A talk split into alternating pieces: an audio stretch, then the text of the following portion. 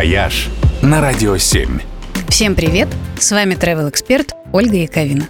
На прошлой неделе Россия отменила визы для граждан Грузии и сняла, наконец, запрет на полеты в эту страну.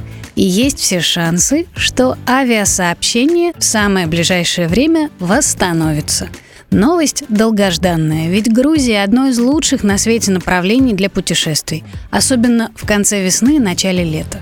И помимо старых добрых достопримечательностей, там за последние годы появилось много всего нового и интересного, что теперь уж точно стоит увидеть своими глазами – Например, над красивейшим каньоном Дашбаши в Алгетском национальном парке, что в полутора часах езды от Тбилиси, построили уникальный стеклянный мост со смотровой площадкой в виде бриллианта, который парит над 200-метровой пропастью. Внутри этого бриллианта кафе, и его даже собираются включить в книгу рекордов Гиннесса как самый высокий подвесной ресторан в мире – а в окрестностях Батуми появилось множество крутых активных маршрутов через каньоны с преодолением водопадов, с виафератами и сплавами на каноэ. В общем, настоящие приключенческие блокбастеры с обязательным шашлыком в хэппи-энде. Появилось и много интересных музеев – том числе один из крупнейших музеев вина в погребах Музея истории Тбилиси,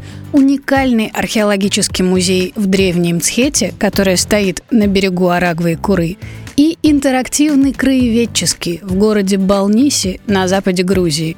Он вошел в топ-20 лучших новых музеев Европы. В общем, поводов для поездки накопилось порядочно, так что скрестим пальчики в надежде, что уже совсем скоро добраться до всего этого снова можно будет всего за три с половиной часа. «Вояж» только на «Радио 7».